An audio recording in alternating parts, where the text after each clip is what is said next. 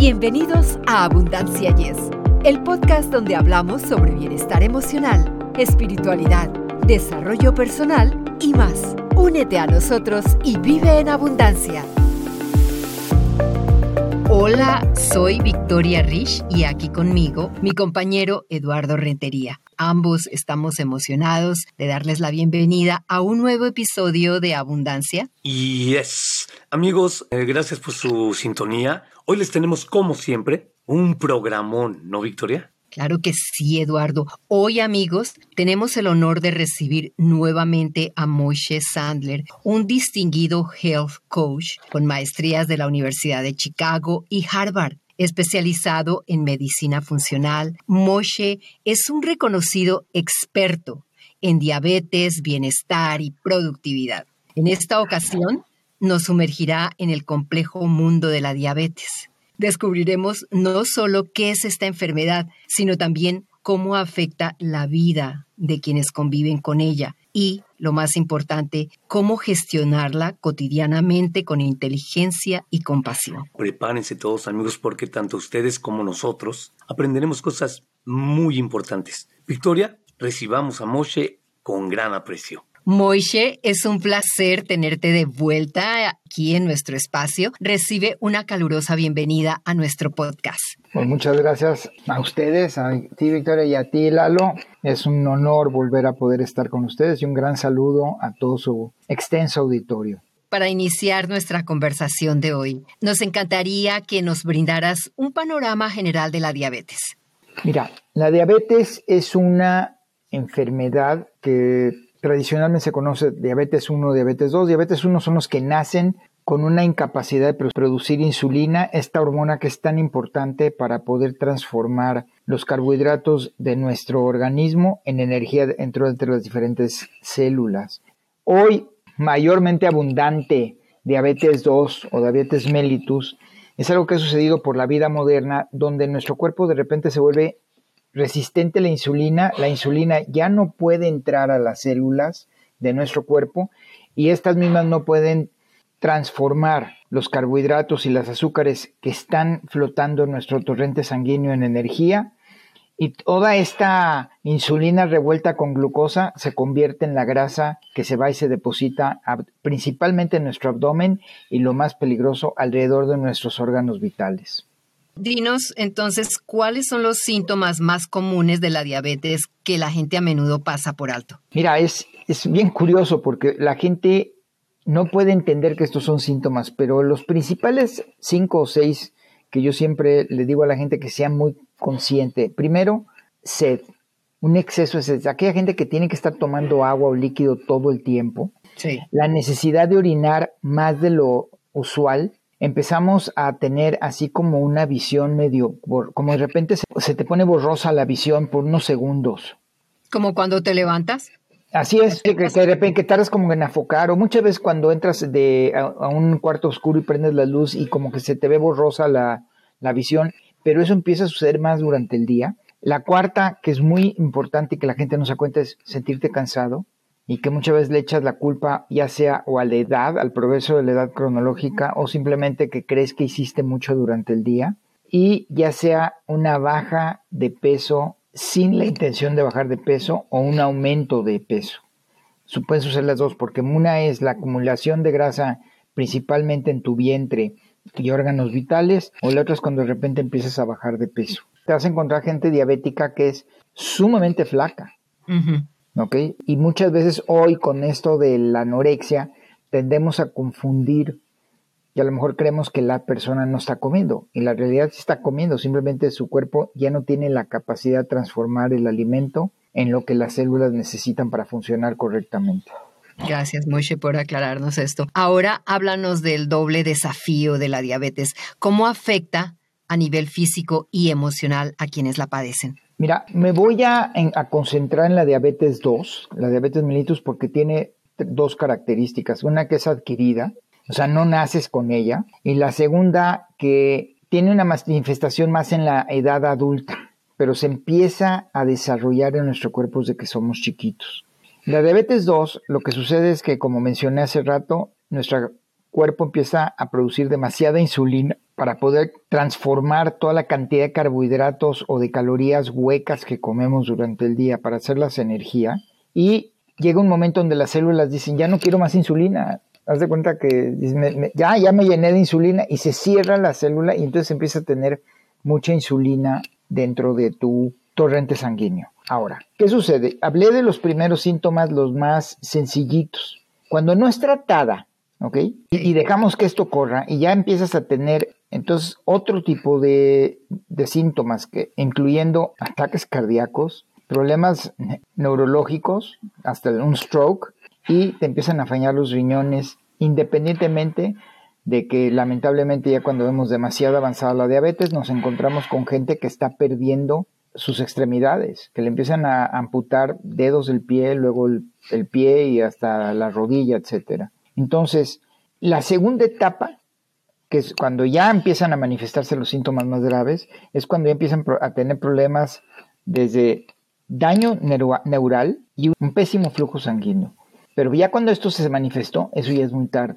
Ahora, ¿qué sucede hay dos o tres etapas. Voy a hablar de los hombres y luego las traducimos en la edad de las mujeres. El hombre cuando se casa, decimos que gana los primeros cinco kilos, ¿no? Porque se come todo lo que le pone la señora, o a lo mejor no come lo que le pone la señora y se va y se come por fuera con sus quads o en la oficina. Pero las famosas pounds extras, que en Estados Unidos, donde ustedes ahorita radican, está peor porque están los famosos 10 pounds de los freshmen en college. Cuando dejan a su casa, y se van y empiezan a comer toda esta comida chatarra en los dormitorios de los college. Estas dos combinaciones ya te empiezan a generar diabetes desde muy joven.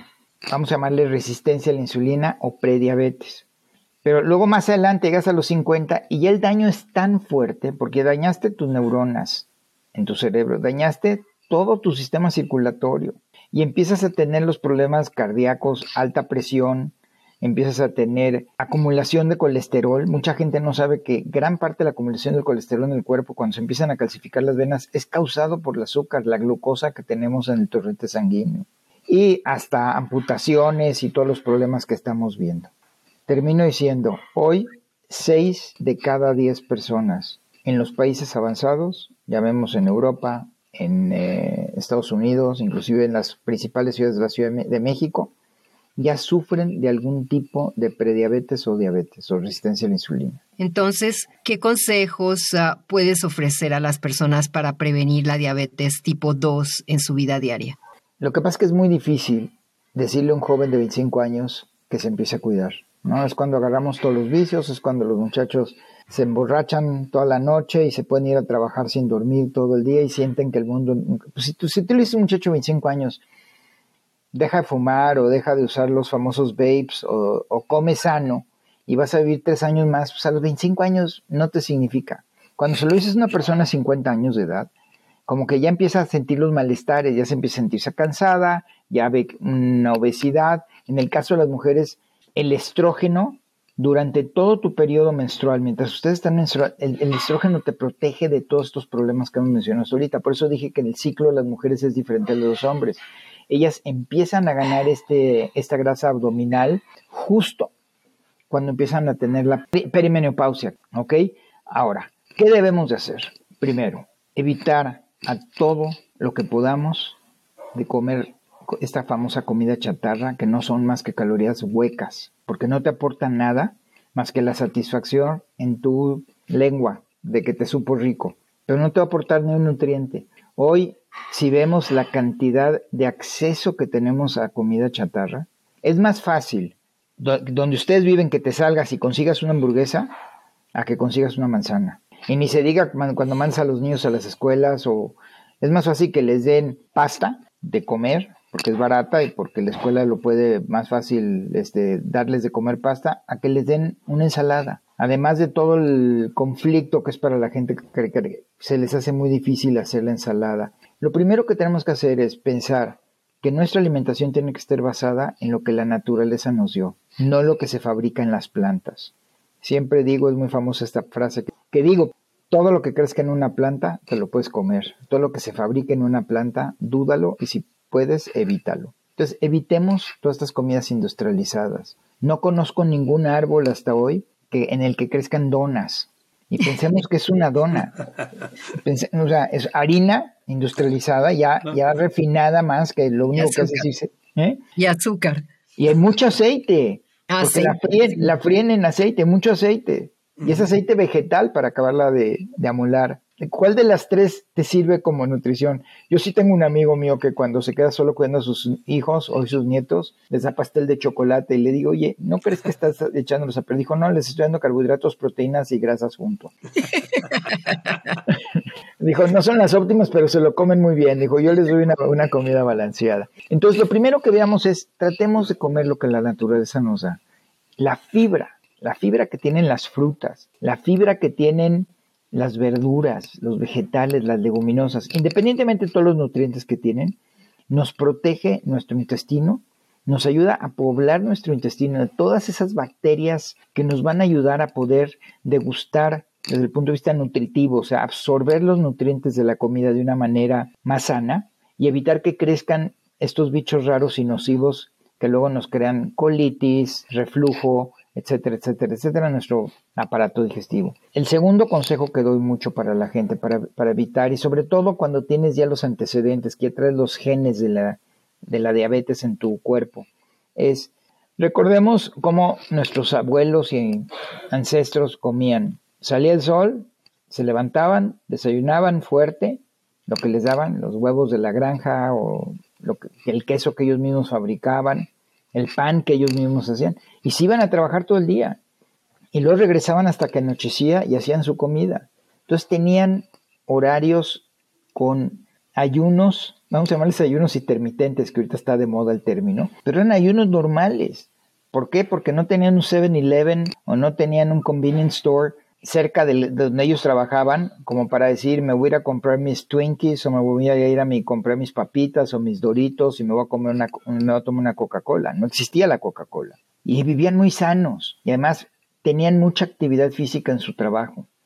¿Okay? Hoy, el 90% de las personas que trabajan están sentados detrás de una computadora todo el día, no se paran de la silla o del sillón. Bueno, no tienen ya ni siquiera que ir a comprar comida, la ordenas por tu celular y la tienes en 10 minutos. ¿Y qué pides? Ah, díganme ustedes cuáles son los tres alimentos más pedidos en la comida americana. Pasta, pizza y hamburguesas. ¿Verdad?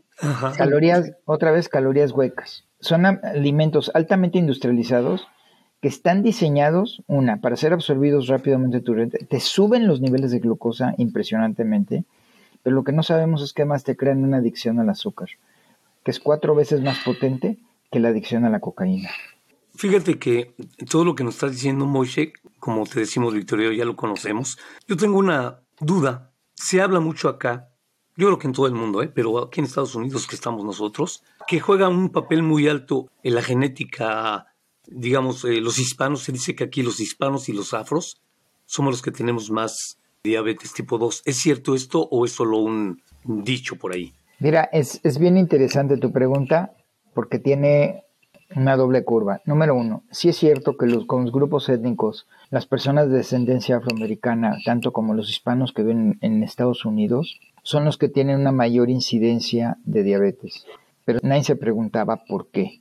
Es por el sistema y la cultura donde viven. Primero, porque cuáles son las comidas más baratas. O sea, toda esta comida industrializada está hecho para ser muy barata y muy accesible. Hoy puedes ir a cualquier tienda de hamburguesas, para no decirle marcas gratis a nadie, y por dos dólares le das de comer a un niño, ¿ok? Segundo, ¿a qué estamos acostumbrados?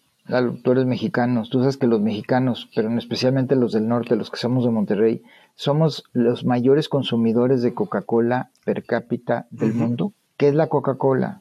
Porque es la fórmula mágica de la Coca-Cola que nadie, pues es muy fácil. Es una azúcar altamente adictiva, Acuérdate que en Estados Unidos usan fructosa, por eso les gusta más la Coca-Cola mexicana, porque esa sí tiene azúcar. Pero dos, tiene cafeína en altos contenidos que te dan ese sentimiento de te vuelves un león cuando te la tomas. Tienes un pico de glucosa fuertísimo porque te, te sientes lleno de energía, pero luego tienes el bajón. Entonces, esta combinación de alimentos, o sea que por tres dólares puedes alimentar desde un niño hasta un adulto, se ha vuelto algo que la gente se, y además se acostumbra, porque están diseñados todos estos alimentos a que te sepan ricos. Pero hoy, se está, hoy estamos viendo muchísimos, muchísimas investigaciones, sobre todo en países europeos, donde el niño desde que nace le dan jugo de tomate fresco, jugo de tomate fresco, y en, lugar de que le den eh, lo que vemos en, México, que el Gerber, y que en Estados Unidos, ¿no? Y que el juguito de el cranberry juice without sugar added.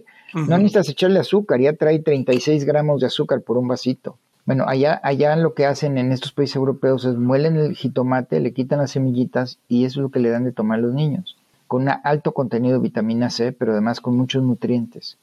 Y durante el año le van dando jugos de las frutas que son de temporada, que te van preparando, la naturaleza te va preparando qué vitaminas y qué nutrientes necesitas para darle a tu sistema inmunológico la preparación para el siguiente trimestre.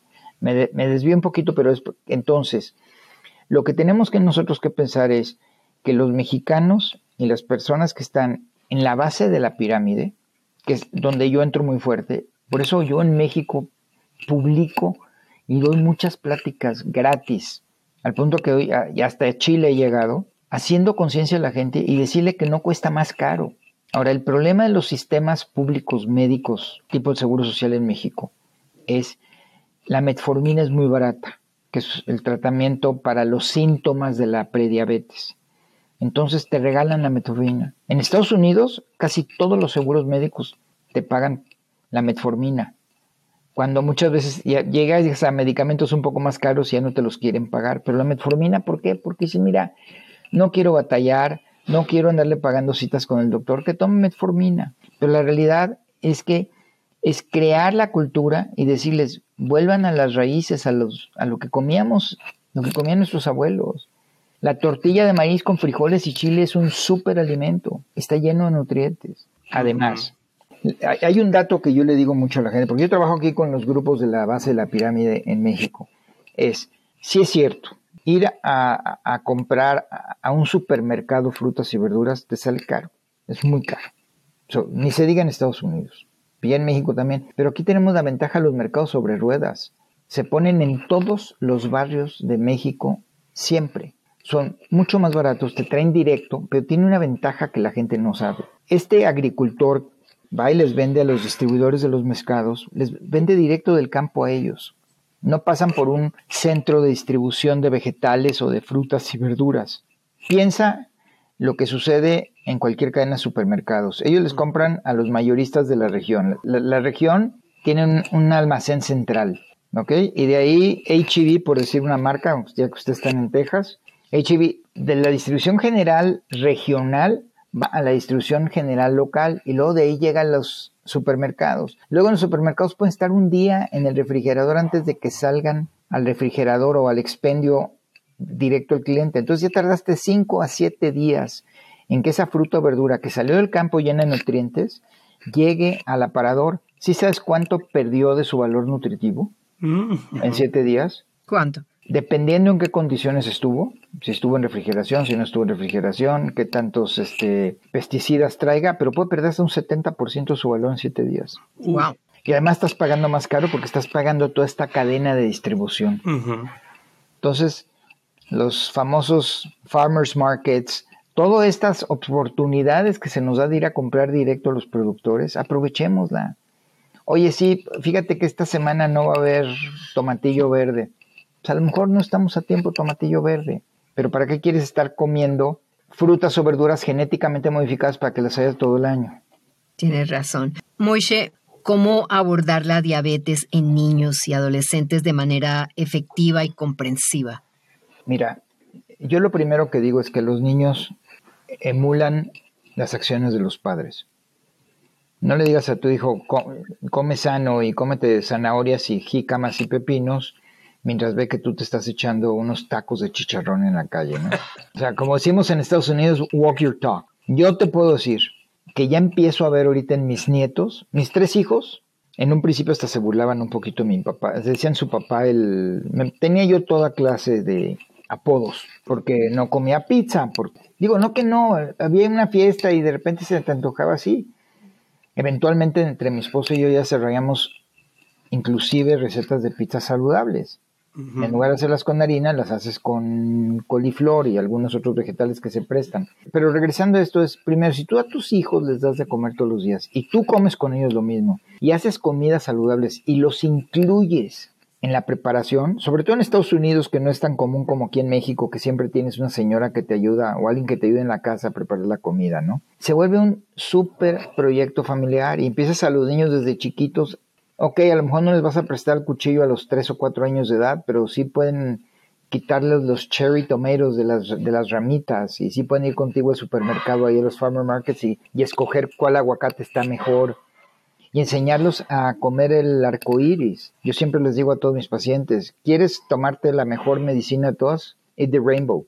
Entre más colores de frutas, verduras y semillas consumas en el día, mejor alimentación estás dando a tu sistema inmune. Pero lo más importante con los niños, y este es un mensaje que ojalá me escuchen todo el auditorio, pongan atención, no satanicen la comida frente a los niños. No se trata de decirle al niño, la Coca-Cola es veneno. Sí es, Perdón, señores de Coca-Cola, no tengo nada contra ustedes. Las bebidas azucaradas son veneno, sí, sí es. Pero entonces lo único que hacemos es, no las tienes en la casa. El día que van a una fiesta, si toman una coca, festéjalos con ellos. Oye, ¿te gustó o no te gustó? Eventualmente se les quita el gusto por tomarla. Y enséñalos con la variedad de cosas que sabemos hacer en México, desde limonadas, primero limonada con hojas de hierbabuena, limonada con menta, agua de Jamaica. Hay una serie de variedad, todas las frutas que se te están empezando a de repente a hacer antiguos en la casa, una, congélalas y puedes hacer con ellos un smoothie. hay tantas cosas que podemos hacer y que te ayuda al niño a que él mismo vaya creando. Eventualmente, si ustedes quieren mantener un cuerpo sano, lo que ustedes le den de alimentos, o sea, van a tener que prepararlo ustedes. Porque tú vas a un restaurante y aunque ellos te digan que usan el mejor aceite de oliva, ¿Tú cómo sabes si el comprador de ese día de los alimentos decidió ahorrarse 10 dólares y en lugar de comprar el garrafón de aceite de oliva extra puro, extra virgen de Italia, fue y compró el aceite más barato que consiguió en el mercado? Seguro que pasa mucho. Yo trabajé en la industria restaurantera muchos años. Yo fui comprador. Muchas veces decía el proveedor, no tengo. Pues, pues mándame lo que tengas. Yo no puedo parar el restaurante el día de hoy. Para aquellos que se sienten atrapados por la diabetes, ¿qué palabras de ánimo puedes ofrecer para mejorar su calidad de vida? Ahí van cuatro palabras para todos. La diabetes es reversible. La diabetes 2 es totalmente, es un mito que no es reversible. Y es un mito que tienes que tomar medicina por toda la vida. A mí me diagnosticaron en el año 2010 diabetes 2. A mí y a todos mis hermanos, entre el 2008 y el 2010, los cuatro de repente éramos diabéticos. O sea que debemos de tener un factor genético. Dos, tomamos cera medicina. Tres, ya tres ya estamos fuera de diabetes. Solo tengo una hermana que por una razón, una razón de estrés está tomando un poco de, medicamento. Pero fuera de ahí, o sea, le dimos toda la vuelta. Y no, ni uno de mis hermanos vino conmigo, ¿eh? todos fueron con diferentes doctores. Pero lo que sí les puedo compartir es lo siguiente. Con muy pequeños cambios en tus hábitos que hagas, no tienes idea qué rápido la vas a controlar. Y si me permito, me gustaría hablar de cuatro o cinco hábitos que están ligados totalmente con la diabetes, pero que tampoco tenemos que caer en los extremos, porque si te digo ahorita, haz ejercicio, lo primero que te imaginas es corriendo el maratón de Nueva York, o a lo mejor, a lo mejor ir todos los días al gimnasio y ya no te puedes mover y ya te duele todo y vas a estar viendo estos hombres y mujeres con cuerpos esculturales y tú te da pena que te vean tu pancita y te dan pena, etcétera, etcétera, etcétera. Y ya no lo haces. ¿Verdad? Y, no, no, no, y no te vuelves a parar. Pagaste todo el año, no te el, el gran negocio de los gimnasios son los que pagan todo el año en enero y para febrero no regresan. Entonces, lo primero es movimiento. Y movimiento de dos tipos. Ahí va. Eres de las personas que tienen que estar sentadas, ustedes que están en el estudio mucho tiempo, sentados. Cada hora levántate, salte a caminar tres minutos, dos minutos, muévete, mueve tus brazos. Ahora no te, estás, estás platicando conmigo y te tengo amarrada una hora. Agarra tus pies y súbelos y bájalos. Acuérdate que los pies tenemos los grupos musculares más grandes del cuerpo. Y entre más los estemos moviendo, subiendo y bajando, estos están evitando que el azúcar se quede en el torrente sanguíneo porque el músculo le está pidiendo glucosa para poderlo seguir. ¿Estás viendo la televisión? Mueve tus pies, párate, haz 10 sentadillas, que luego te... No tienes que hacer tantas cosas. El movimiento. La Organización Mundial de la Salud, el World Health Organization, junto con la CDC de Estados Unidos, publicaron que todo lo que necesitas hacer son 150 minutos de movimiento a la semana. Estás hablando entre 7 días, 22 minutos al día. No tienes que hacerlos ni siquiera seguidos. En la mañana desayunaste, te puedes ir caminando a tu oficina, o si no, pequeños hacks que yo siempre les digo, no te estaciones en el supermercado o donde tengas que ir en la mera puerta. Busca el lugar de estacionamiento más lejos. Primero, vas a conseguir más fácil estacionamiento. Y número dos, vas a combinar 200 metros extra. Pero esto a lo largo del día se suma y llegas a hacer el suficiente movimiento para que tu cuerpo consuma la insulina y la glucosa que traen en su sistema circulatorio. Número dos, hablamos de comer vegetales. Que el 80% de tu plato sean vegetales, leguminosas, semillas, las nueces, las almendras, los pistachos, los macadamias, son extraordinarios fuentes de grasa que te ayudan a mantener tu índice glicémico, o sea, tus niveles de glucosa bajos y además te están dando alimento muy sano para tu cerebro. La tercera que la gente no sabe, la falta de sueño es una gran causa de diabetes. O sea, hay gente que dice, yo duermo con 5 horas. Tú crees dormir con 5 horas, pero luego todo el día tienes que estarte metiendo cafés para poder mantenerte tu cuerpo funcionando normalmente. Y el exceso de cafeína evita que en la noche puedas tener los ciclos de sueño que deben de ser sanadores, además de que tu cuerpo realmente descanse. Número 4. Manejo del estrés. El estrés, como lo mencioné hace rato, es un alto causante de resistencia a la insulina ¿Por qué? Porque en el momento que tú estás estresado, tu cuerpo quiere o huir o, pelear. Nuestra famosa fight or flight reaction, ¿no? Entonces, ¿qué quieres, ¿qué quieres hacer en ese momento? Es aprender a manejar tu estrés, relajarte. Hay muchísimos ejercicios. El doctor Andrew Wells tiene unos de respiración que en dos minutos te limitan, te, bajan el cortisol de la sangre, que es uno de los promotores de la insulina, que además te causa esta resistencia a la insulina. Y la última intervención, que también es sencillita, sencillita, es júntate con gente que no sea tóxica, al contrario, que te den amor y que reciban amor de tu parte. El tener un grupo social que te apoye es una de las mejores medicinas, no nada más para la diabetes, sino para muchas intervenciones de muchísimos males crónicos que hoy nos afectan fuertemente. Moishe, gracias por esas herramientas. Y ahora para concluir esta entrevista y en el espíritu de nuestro podcast Abundancia Yes, si pudieses recomendar un solo cambio para cultivar una vida abundante, ¿cuál sería? El primer cambio que yo haría es Muévete y es gratis, no cuesta. Sabemos que hay muchos oyentes fascinados con tus conocimientos y deseosos de aprender más. ¿Hay alguna novedad o proyecto actual en el que estés trabajando y que nuestros oyentes deberían conocer? ¿Y en qué plataformas pueden conectarse contigo para sumergirse aún más en el mundo de la salud funcional? Es la primera vez que lo menciono. Justo la semana pasada terminamos de editar mi primer curso para la longevidad, donde tratamos todos los temas relacionados con la longevidad, que es diabetes, enfermedades crónicas, prevenir, pero más que todo conseguir energía y tener una vida llena de salud y alegría y extender la vida expectativa que tendríamos nosotros.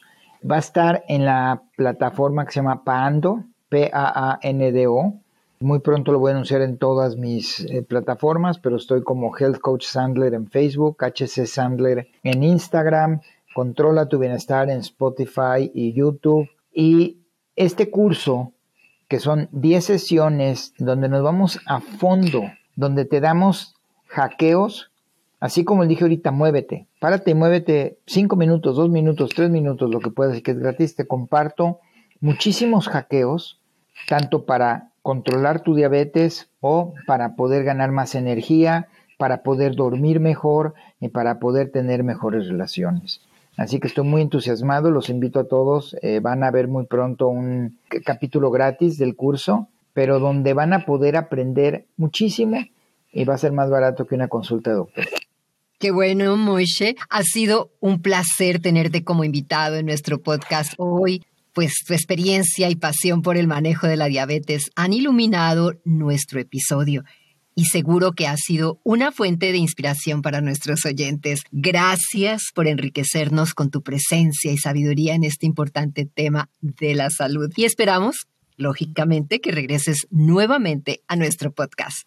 Es un honor. Muchísimas gracias, Lalo, Victoria, que es un honor para mí siempre estar con ustedes y poder compartir. Y como les he dicho, mi función, mi misión es a que todos vivamos mejor más y mejor. Muchas gracias, muchas gracias. Me hago eco de, la voz de mi compañera Moche y como dice, ya te amenazó, te amenazo yo también, que no sea la última, ¿eh? Seguro que no, esta es la más reciente nada más. Hasta pronto, que Dios los bendiga. Gracias, Moshe. Amigos, esperamos que hayan disfrutado de esta conversación sobre la diabetes con Moshe Sandler. Los invitamos a compartir este episodio con sus amigos y familiares y a seguirnos en nuestras redes sociales, en especial en Facebook, donde encontrarán contenido exclusivo. Agradecemos su apoyo continuo y estamos encantados de que sean parte de nuestra comunidad Abundancia. Y yes, hasta la próxima, amigos.